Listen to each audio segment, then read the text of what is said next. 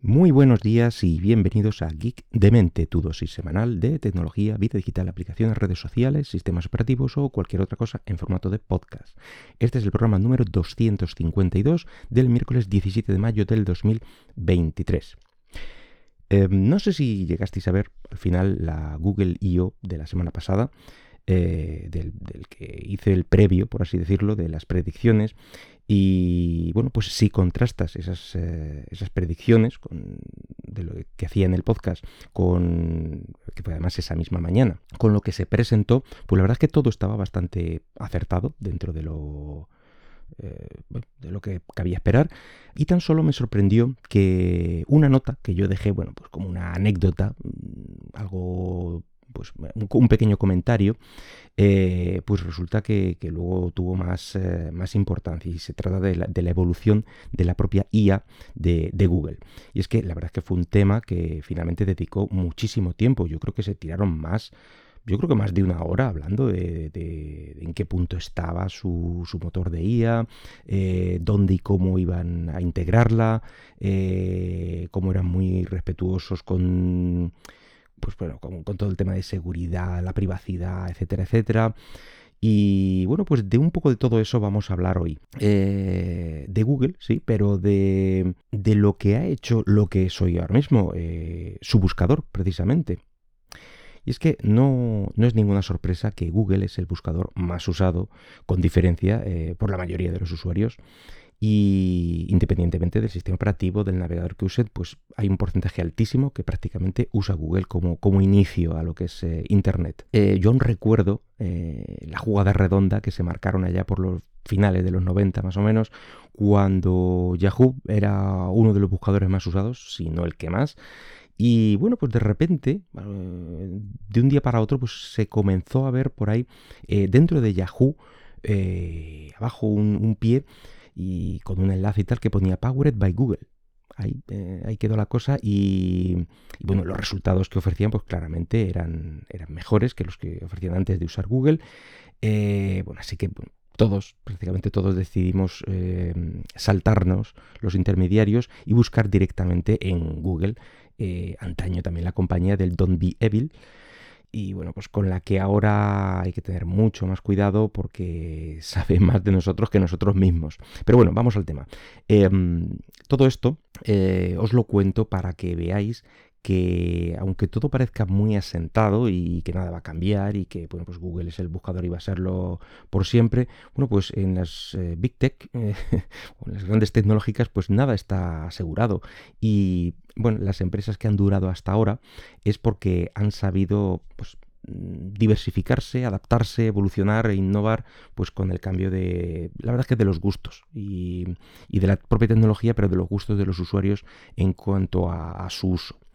Bueno, en la actualidad eh, la verdad es que los PCs no son lo que eran, eh, me refiero en cuanto a importancia eh, real. La verdad es que son un nicho muy pequeño y prácticamente cada vez más dedicado a un uso profesional.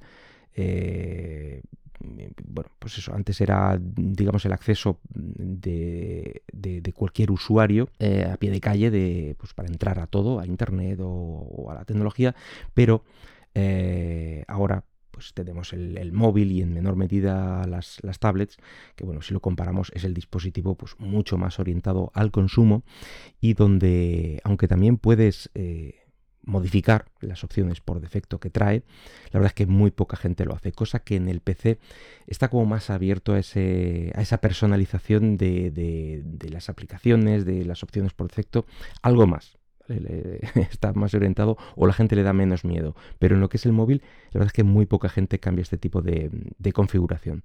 Y se queda pues eso, con el navegador, navegador por defecto y, muchas otras aplicaciones por defecto. Y aquí es donde yo quería llegar también el buscador por defecto.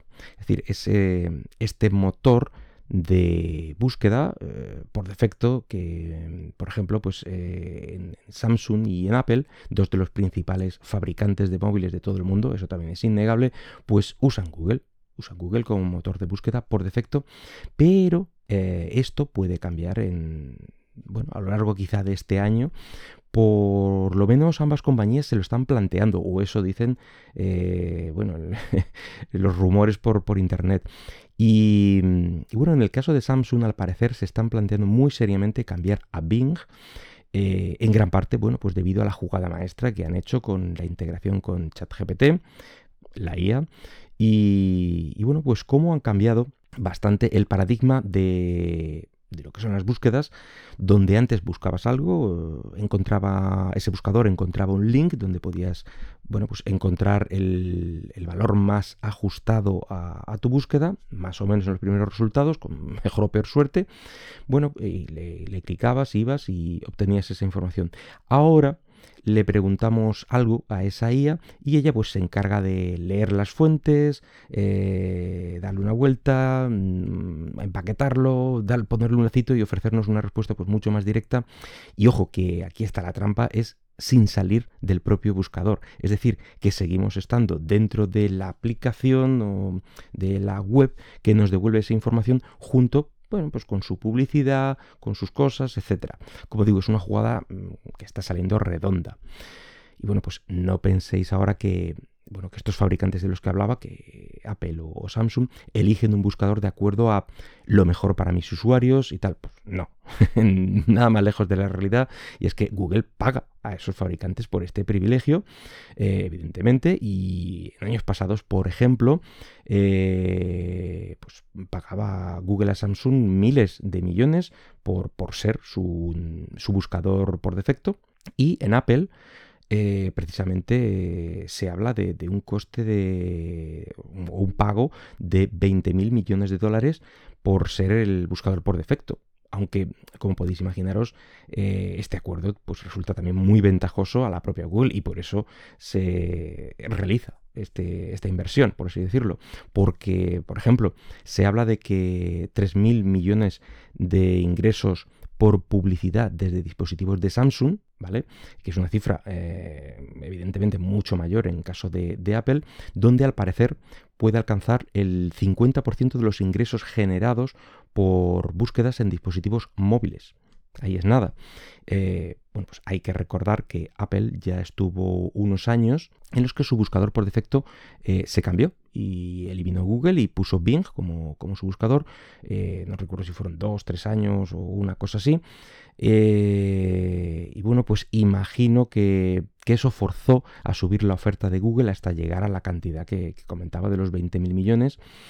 Y aunque hay rumores de que hablan que en el caso de Apple, em, el, motor que querrían usar eh, en el caso de un posible cambio, ya digo, eh, pues correría por parte de la propia Apple. Es decir, se están planteando generar su propio motor de búsquedas, pues alternativo a Google, a Bing y a otras gaitas que tiene que haber por ahí. Eh, aunque de esto sí que no hay confirmado nada mm, y todo queda en eso, en rumores. Pero bueno, es lo que, lo que se está oyendo por ahí.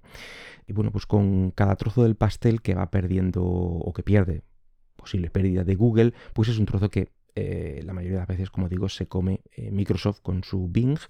Y, pero bueno, esto podría plantear un futuro relativamente cercano, con un pastel dividido entre dos o quizá tres actores, dependiendo de si se materializa eh, o no este buscador Made in Apple. Y bueno, pues quizá todo depende de, lo presentado precisamente con, con, Google el miércoles pasado, de si realmente es lo suficientemente bueno para convencer a Apple y, o Samsung, eh, bueno, pues de que puede competir realmente contra Bing y ChatGPT y eh, agradar a las masas, pues con este nuevo tipo de mm, eh, o este nuevo paradigma en lo que son las búsquedas. En fin, nada más por hoy. Espero que el podcast haya sido de tu agrado y si lo deseas puedes dejarme algún comentario por Twitter en arroba geekdemente o en Mastodon con el usuario arroba geekdemente arroba mastodon.social. Hasta luego.